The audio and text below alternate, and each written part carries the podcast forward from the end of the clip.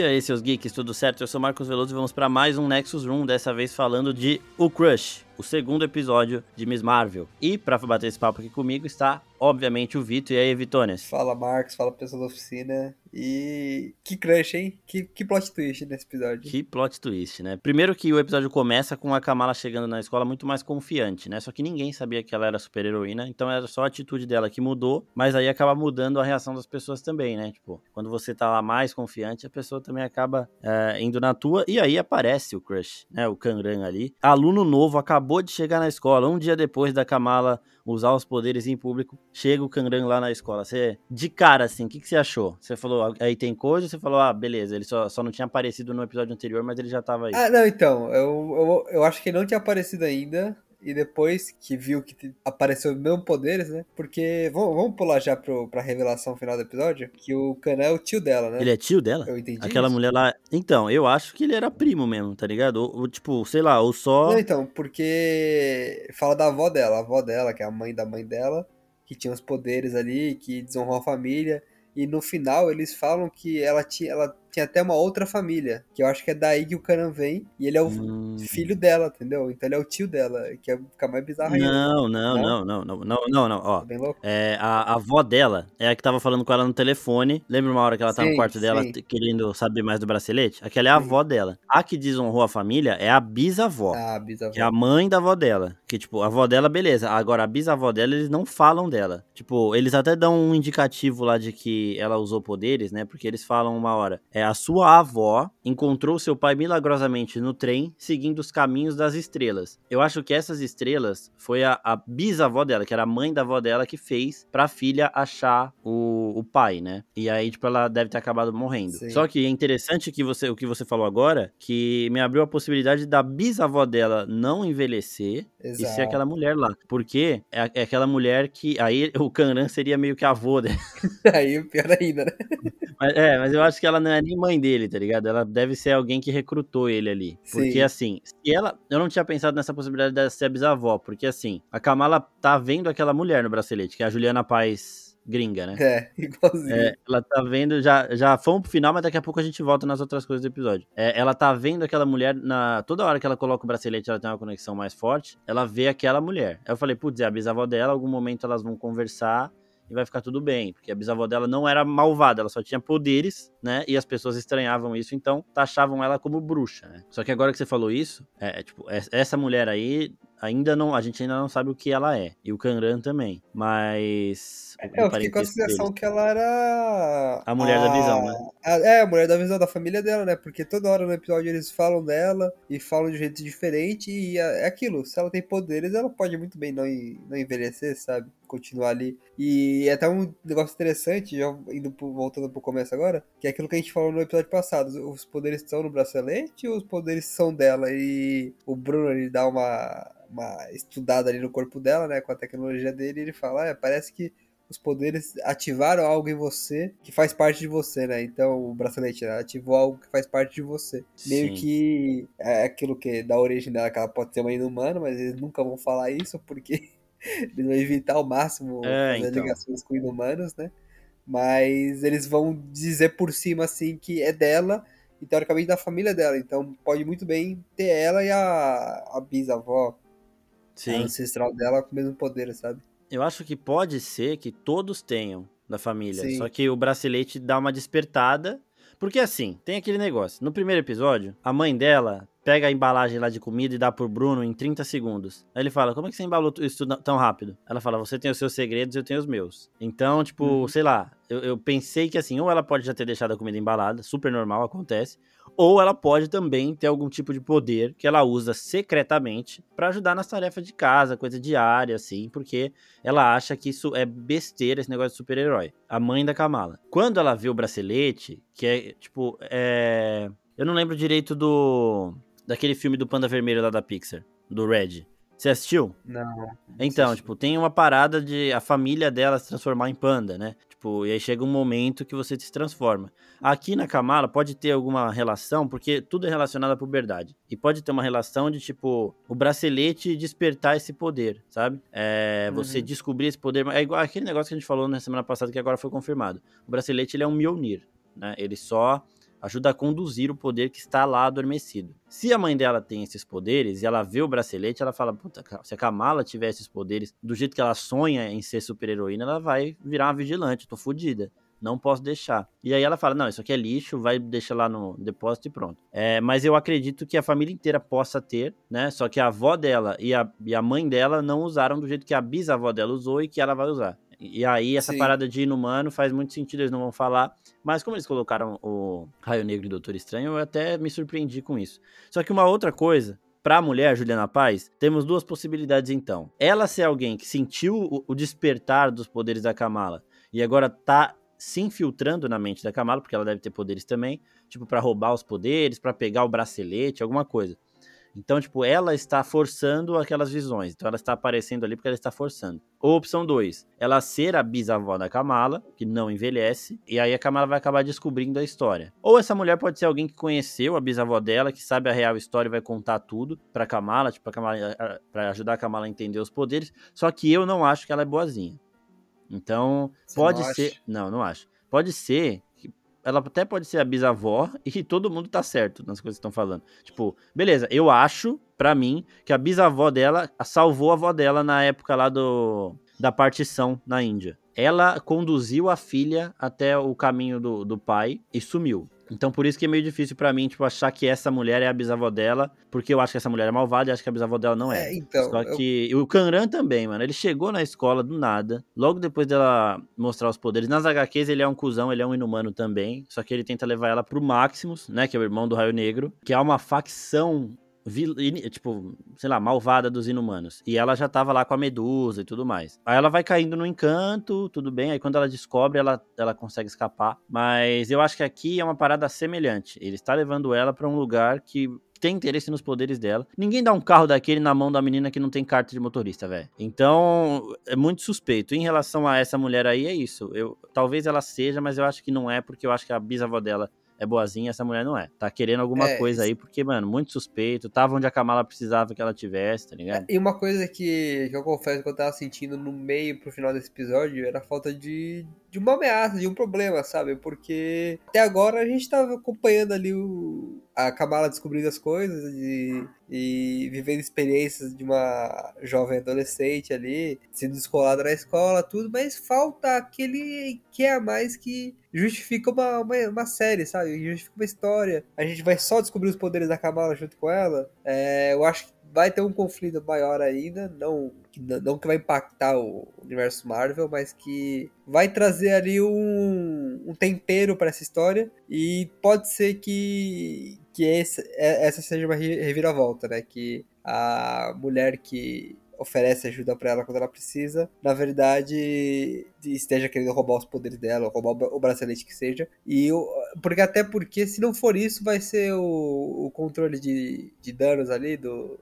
do governo, então não sei se é algo suficiente. Então, como não apresentaram nada até agora, pode ser que seja, seja assim essa mulher. Mas eu, eu, queria ver então um pouco mais da, da dela, porque eu, eu, tenho quase certeza que ela tá por aí ainda, viu? Não por aí, mas vai ter, vai, é, vai ter uma ligação com ela. Vai ter uma ligação com ela. Eu, eu, acho que vai ser através do bracelete mesmo, mas vai ter flashback. Né? Tem, tem umas cenas eu acho que cheguei a, na análise do trailer a falar, tem umas cenas que tá mostrando realmente a partição, que é o momento que os muçulmanos eles vão ali pro Paquistão. Se eu estiver errado, me desculpe, eu não, não sou historiador. E aí a família da Kamala saiu, foi pro Paquistão e tem esse momento no trailer. Tem uma cena dessa, tipo, mostrando muita gente fugindo. Então vai ter flashback, igual o flashback da Kamala é muito importante nos quadrinhos dela. E vai ter o momento dela ir pro Paquistão. Vai dar uma merda aqui, provavelmente vai ser com o Kanran mesmo. E isso pode afetar até o Bruno, porque nas HQs o Bruno é afetado por uma missão da Kamala. E ele acaba, tipo, se fudendo feio. Aí ele vai para Wakanda para estudar, porque o Wakanda dá a bolsa para ele, e ela vai para o Paquistão para entender melhor ela, as origens, os poderes e tudo mais. Vai ter isso aqui na série. E eu acho que tá chegando a hora. Eu, eu acho que são seis episódios também, mas vai, vai acontecer isso. E se for acontecer, são dois episódios aqui. O próximo episódio deve dar alguma merda.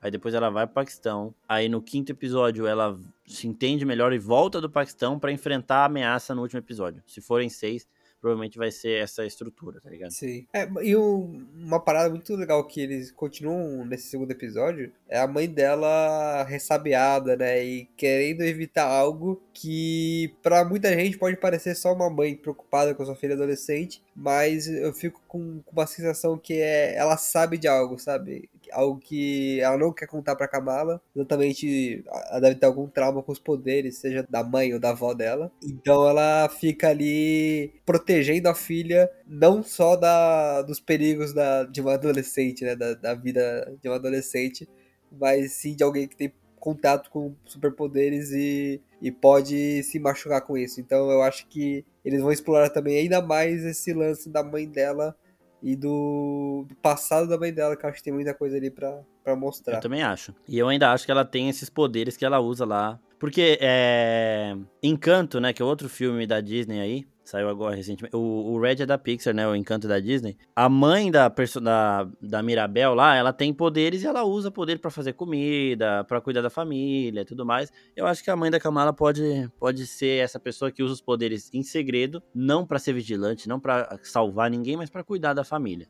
Por isso que ela tem tanto medo da Kamala descobrir, por isso que ela tem tanto medo da Kamala querer ficar sonhando tanto né? E aí, antes da gente chegar no Damage Control, que também é a parte da ação, para falar dos drones e tudo mais, vamos agora para a parte escolar, né? Para a parte jovem da Kamala aqui, porque tem coisas interessantes também. Primeiro, a Nakia, né? Nesse episódio elas aprofundam a relação das duas e a Nakia, o lado político dela. Eu gostei pra caralho, achei foda, quero saber o que, que você achou. Cara, eu achei, eu achei legal. É, principalmente a, o jeito que ela convence o pai da Kamala, né? Votar nela ali. Muito bom, essa cena é fantástica, velho. Eu rachei o bico. É, quem vai concorrer comigo? O meu melhor amigo, pô, sou melhor amigo, né? Que coisa. Mas sabe que eu sou amiga da sua filha, sou quase uma filha pra você. E não sabia que você queria matar meu sonho assim.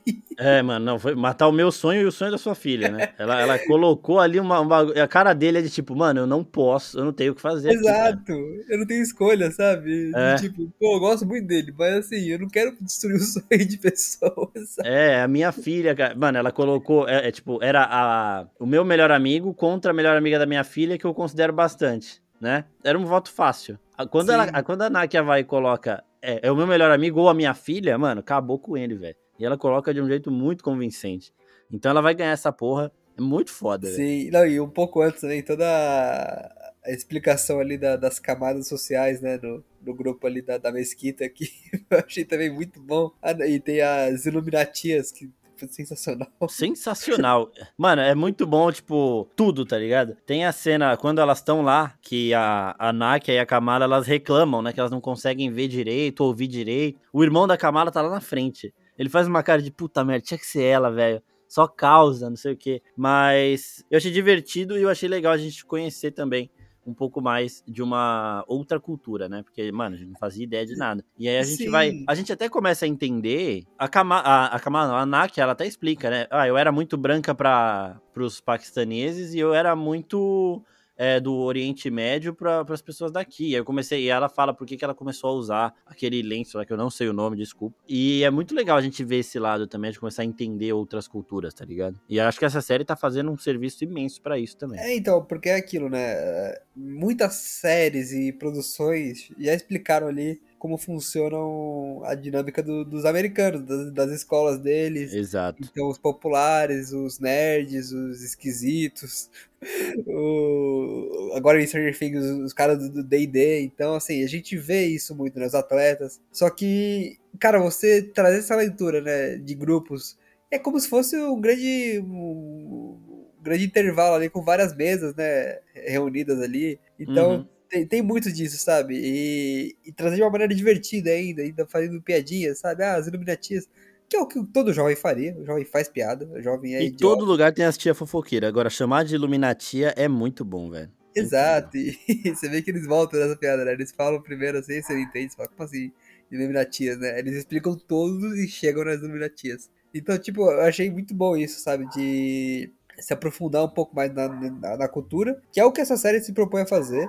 Você vê a escola. Cara, eu acho que os americanos, americanos ali, padrões que a gente conhece, são minorias da, da escola, sabe? Porque é muita diversidade, uhum. então você tem muitos grupos ali juntos. uma escola totalmente colorida, totalmente diversificada. E a propósito da série é se aprofundar e mostrar muito desse mundo do, da Kabbalah Khan e, e mostrar ali muito sobre a cultura dela. E, e que se você mostrar essa série para alguém e não falar que ela se passa em Nova York, eu acho que a pessoa pode pensar que se passa em outro lugar, em outro país, sabe? Do jeito que eles Sim, mostram. É muito bom, porque Nova York é igual São Paulo, né? Tem as, as comunidades. Sim, tipo, sim. Tem os lugares ali onde as pessoas podem meio que se sentir em casa. Então, porra, tô gostando demais. E ainda no lado juvenil, né, da série, no bom sentido, a gente tem o Bruno com ciúme do Kanran. O Kanran chega com um carrão de luxo, dando cambalhota e saindo da piscina na frente da Kamala. E a, a- enquanto a é muito bom a relação dos três. Enquanto a Nakia tá feliz pela Kamala e ela fica rindo toda hora, tal, ela fica também olhando pro Bruno pra provocar ele, porque ela sabe, né? Tá ali na cara de todo mundo que ele tá com ciúme, que ele fica tentando se meter. Até a hora que o Kanran erra o nome dele, que ele fala, não, ele sabe meu nome. Ele sabe que meu nome não é esse. É muito bom, velho. Tipo, e, e uma outra coisa que eu falei no vídeo é, é que o conceito de amigão da vizinhança nunca foi tão bem explorado com o Homem-Aranha em nenhum filme, de todos ali. Da forma que foi com a Kamala ne- é, nesse episódio, porque ela tá numa celebração lá da comunidade dela, e aí ela precisa usar os poderes pra proteger a comunidade dela. Ela usa, ela salva o menininho num lugar que, se ela não tivesse ali, não teria outro herói ali. Sabe? Não tinha nenhum herói por perto. O conceito de Sim, amigão da vizinhança é de você estar para a sua vizinhança de um jeito que nenhum outro herói está, sabe? E o Homem-Aranha, ele tá, tipo, ele, ele sempre ajuda. Ah, roubaram minha bicicleta, vou pegar a bicicleta, não sei o quê. É, mas, de- é, simbolicamente, assim, ela, ela tá lá pra comunidade dela nesse momento. Eu achei muito mais representativo, sei lá, tipo, eu achei, eu achei muito foda, velho. Queria saber o que você achou dessa cena também. E primeiro, né, a cena tava indo tudo bem, tudo bonitinho, tava fácil demais, tinha que dar uma merdinha, né? Mas no final dá tudo certo. Ah, sim, é. Não, pra começar aqui, pô, aquele moleque no, no alto do prédio. Idiota, né? de Criança só faz merda, né? Ah, gente, pô, é complicado, né? Como é que eu. Como é É, que eu vou não dá. defender jovem depois disso? Não dá pra defender jovem. Sem não dá condição. pra defender jovem. Aí aparece a Kamala e eu, eu acho o melhor assim, dessa série é você ver que ela sabe o que tem que fazer, né? O que um herói faria, só que ela ainda não tem o jeito do herói, né? Então você vê que ela vai, tipo, tentando conversar com ele, tentando acalmar ali, mas ao mesmo tempo tentando chegar até ele com, com uma certa dificuldade. E aí tem a piada do sorvete com pizza aqui. Eu- Nossa, mais, ele falou isso, eu falei, vai vir uma piadinha, vai vir alguém do, do público falando, como assim, sorvete com pizza? É, E teve.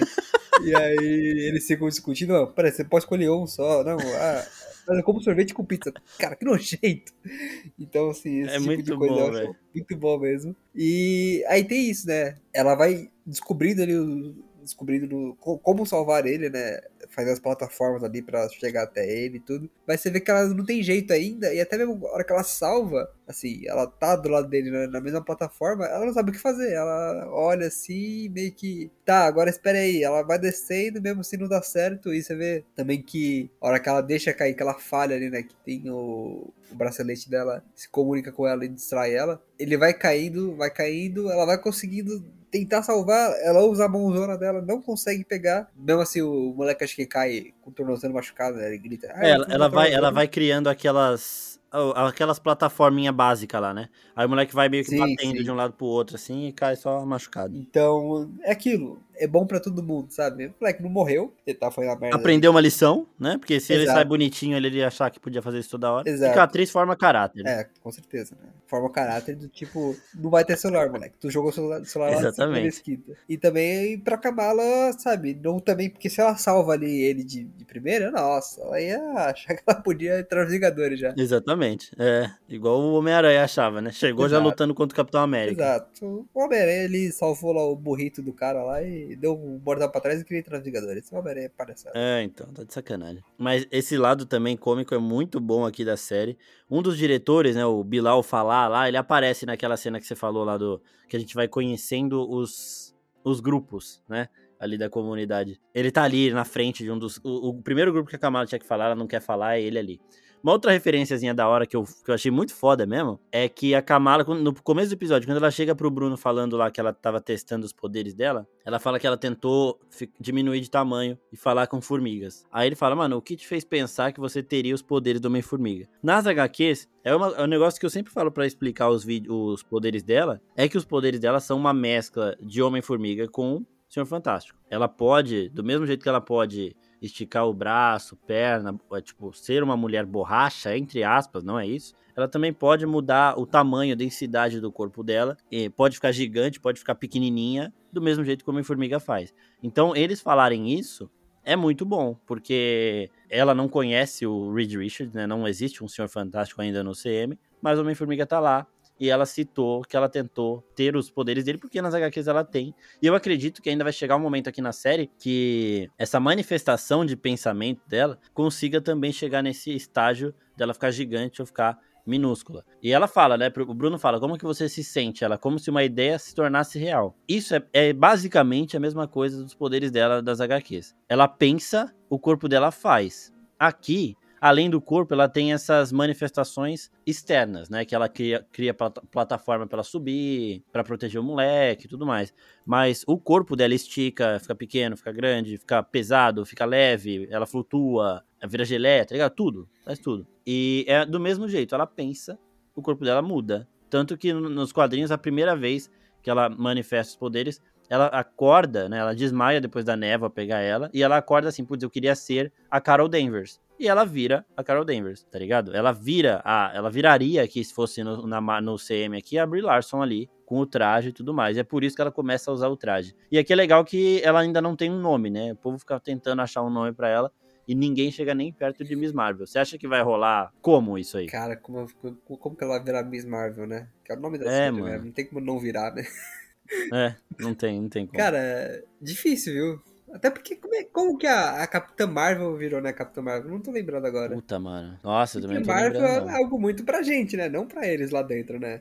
A gente aqui fora É. acha normal Marvel, né? Mas... É, então, a gente às vezes nessa, a gente vai, esque vai, pensa, vai esquecendo que a galera, mano, às vezes nem usa os nomes, tá ligado? Tipo, a Sim. Capitã Marvel, eu acho que no, no Capitã Marvel, ela não foi chamada, ela era chamada de, de Carol Danvers. Não era Marvel? Não, não sei se era. O gato dela era o Guzi, né? Que é o parceiro dele, mas o nome Era dela eu não lembro se era Maverick, não. Mas pode ser, porque se o gato dela é Guzi, talvez seja.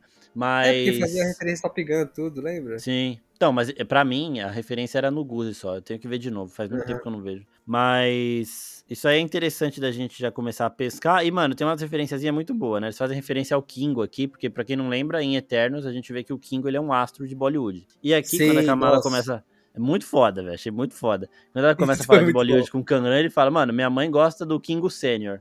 Que é o pai do Kingo, que na verdade é o, é o Kingo, né? Porque como ele é um Eterno, ele não envelhece, ele ia se reciclando ali. Quando ele teoricamente teria que estar mais velho, surge o filho dele no cinema ali de Bollywood, mas é sempre a mesma pessoa, porque ele não envelhece.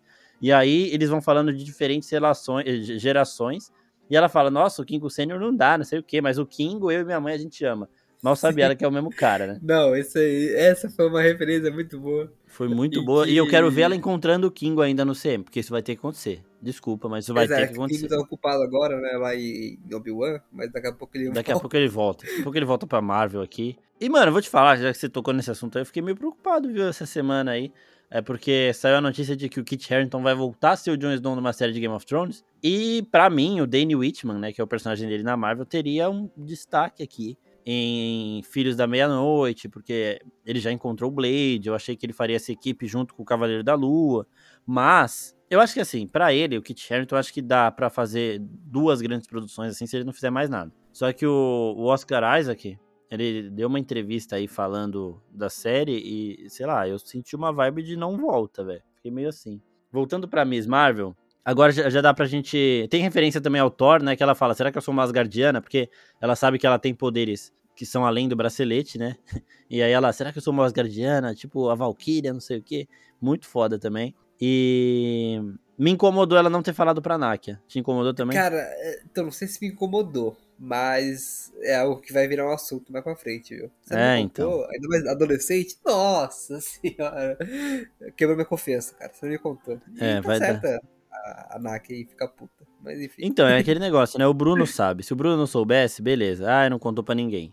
Agora Exato. o Bruno sabe, ela não, mano. E ela teve chance de contar, né? No banheiro ali, né? No- principalmente no banheiro, velho. É, aí, chegando já na parte do Damage Control agora. Eles vão atrás da Zoe, porque a Zoe postou o vídeo da, da Miss Marvel, né? Da, da heroína, ninguém sabe quem é. E aí eles acabam interrogando a Zoe, que fala super bem dela. Não, ela me protegeu, ela me salvou, não sei o quê. Só que é jovem, né? Igual o Ned, só que de um jeito ainda menos burro, porque o Ned foi muito burro. Falando que ele era parceiro do Peter e não sei o que, que ajudou o Peter a derrotar o Abutre, os caralho. Ela aqui, ela caiu numa técnica de interrogação aqui da polícia, de interrogatório. E, mano, acabou falando de onde ela, a, a Kamala é, né? E aí eles já come, já tem um direcionamento, eles vão para lá e eles chegam lá, o Damage Control, que é essa galera do governo aí que tá procurando, caçando vigilantes, basicamente. Eles já estavam atrás do Homem-Aranha, pegaram o Peter Parker, depois soltaram porque o Matt Murdock ajudou ele. E agora eles estão atrás da Kamala. Ela usa os poderes. E aí quando ela vai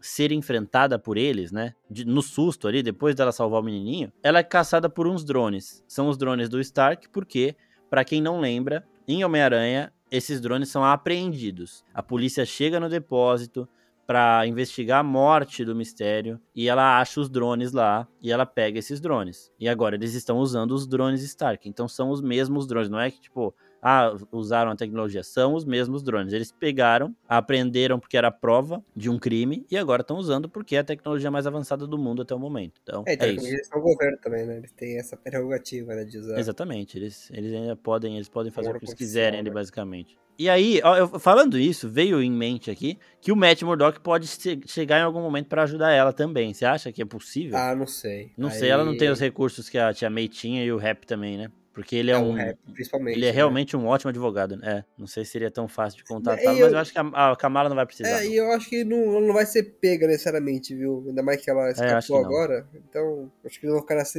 nessa caçada e pode ser que eles apareçam no último episódio ali, mas seja tudo resolvido. Sabe? É, eles vão ser tipo o que a Sword era em WandaVision. Era um probleminha, mas não era o problema, né? Sim, Vai ser isso sim. também. Vão ficar ali atrás dela, sem, sem fazer nada. Só que o problema é a Juliana Paz e o Kanran aí, velho. Porque aí vai dar, vai dar ruim. Finalizando o episódio, você acha, você que é ousado, você gosta de cravar as coisas aqui. Você acha que tem alguma chance deles falarem, ó, você é uma inumana, os inumanos estão no CM? Inumano, usar a palavra. Todas as letras. Não, com certeza. Mostrar, não. talvez mostrar algum outro. Não vou falar disso. Não vão nem tocar nesse assunto. E digo mais, vão dar brechas, brechas e fazer brincadeirinhas sobre X-Men. Mas é, é isso que eu ia falar também. Porque meio que a história de Inumanos com a Marvel são para substituir o que eram os X-Men, né? Depois que eles perderam os direitos ali, principalmente nas produções de cinema e séries. Mas eles não precisam mais disso, né? Eu acho que Inumanos é uma coisa que eles podem simplesmente só falar quando forem fazer alguma brincadeira com o Raio Negro, que é o, um dos únicos que importam ali, né? Dos Inumanos, porque ele tá nos Illuminati. Mas de resto, pô, cara, você não precisa, é, é mais confusão. E se eles já estão com um problema, uma questão de como eles vão inserir os X-Men nesse mundo já estabelecido, acho que Inumanos é.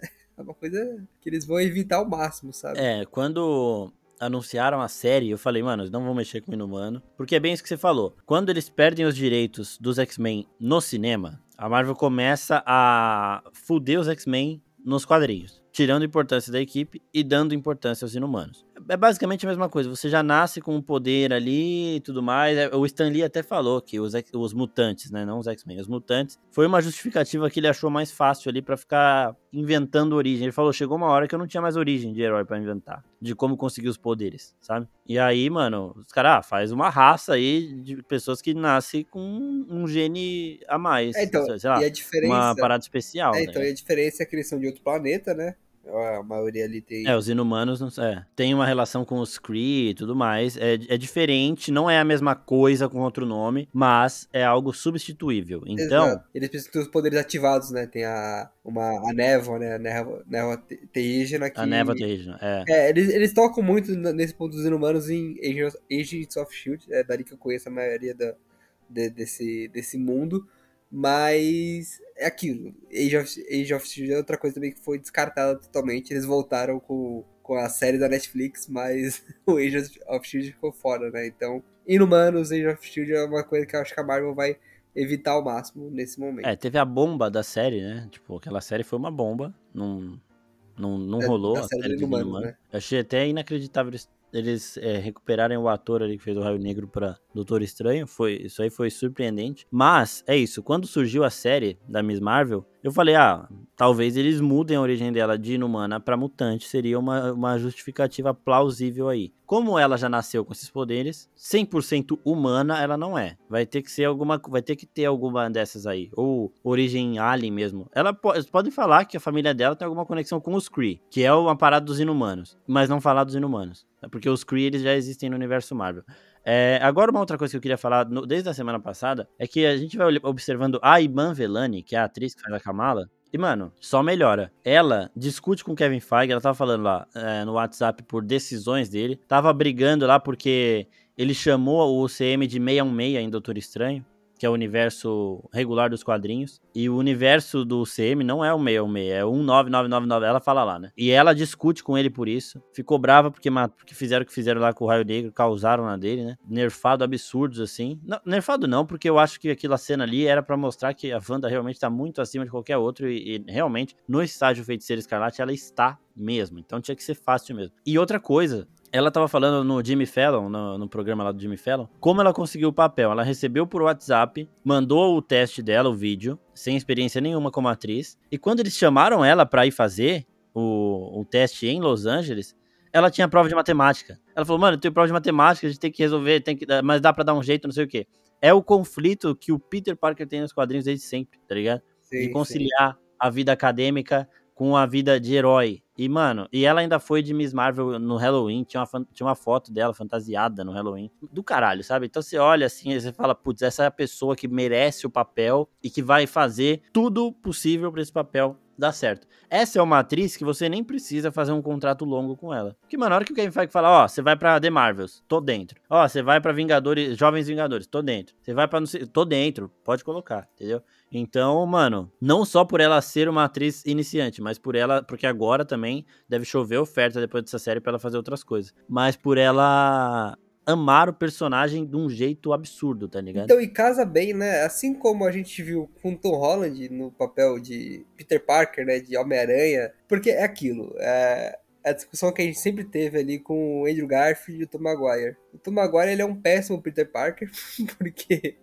Quer dizer, é. ele é um péssimo, mas ele não passa ali a vibe do, do jovem, né? Do, do cara que tá se descobrindo os poderes, tudo. E o Andrew Garfield também nunca casou muito bem ali. A gente gostava dele, principalmente como, como Homem-Aranha ali, o jeito que ele se mexia, tudo, o, o jeito que ele se expressava até com, a, com, a, da máscara, a gente conseguia ver. Mas nunca casou direitinho. E com o Tom Holland a gente consegue ver ele sendo os dois, sabe? Sendo o Homem-Aranha é, e sendo o Peter Parker. Eu acho que o, o lance da, da atriz que faz a Kamala é muito parecido com isso, sabe? A gente consegue ver ela sendo a Kamala Khan e ela sendo um, alguém que, que vive esse universo e se importa com ele, sabe? O que você falou dentro e fora. É, ela é uma fã do. É, eu acho que a gente vai também não só pegar a geração de fãs do, do MCU, que chegaram quando ele já estava andando, chegaram no mundo, né? Nasceram já com Sim. ele em andamento, mas também de, de atrizes e atores que estão chegando agora e são fãs e cresceram assistindo MCU, sabe? Então eu acho que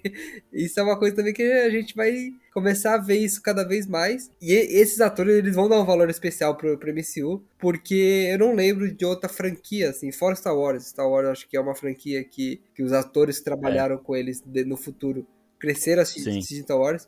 Eu não lembro uma franquia de algo que durou tanto tempo assim na ativa e que deu tempo para pegar os fãs atuarem nas, na, nas produções, entende? Então, eu acho que cada vez mais a gente vai ver essa, esses casamentos de papel e de ator e atrizes dando certo e, e virando realmente fãs dentro da, da, das séries, dos filmes. Mano, é um negócio que eu sempre falo, é uma cena que eu sempre vou lembrar, que é o momento em que o Peter Parker ele é proclamado Vingador na nave indo pra Titã pelo Homem de Ferro. A reação do Tom Holland naquela cena é uma reação. É a reação que ele deve ter tido quando ele chegou no set e viu o Homem de Ferro, né? Entre aspas, viu o Capitão América. É a reação genuína ali de caralho. É, é um misto de Mano, olha essa cena de novo. É um misto de felicidade com responsabilidade, com medo, com angústia, com empolgação, tá, tá tudo ali, você consegue ver tudo isso só na mudança de feição ali do Tom Holland naquele momento. E... É, então, falando do Tom Holland também, tem a, por exemplo, a cena do, dele do carro do Tony Stark, que uhum. foi improviso, porque ele não era pra acontecer aquilo, mas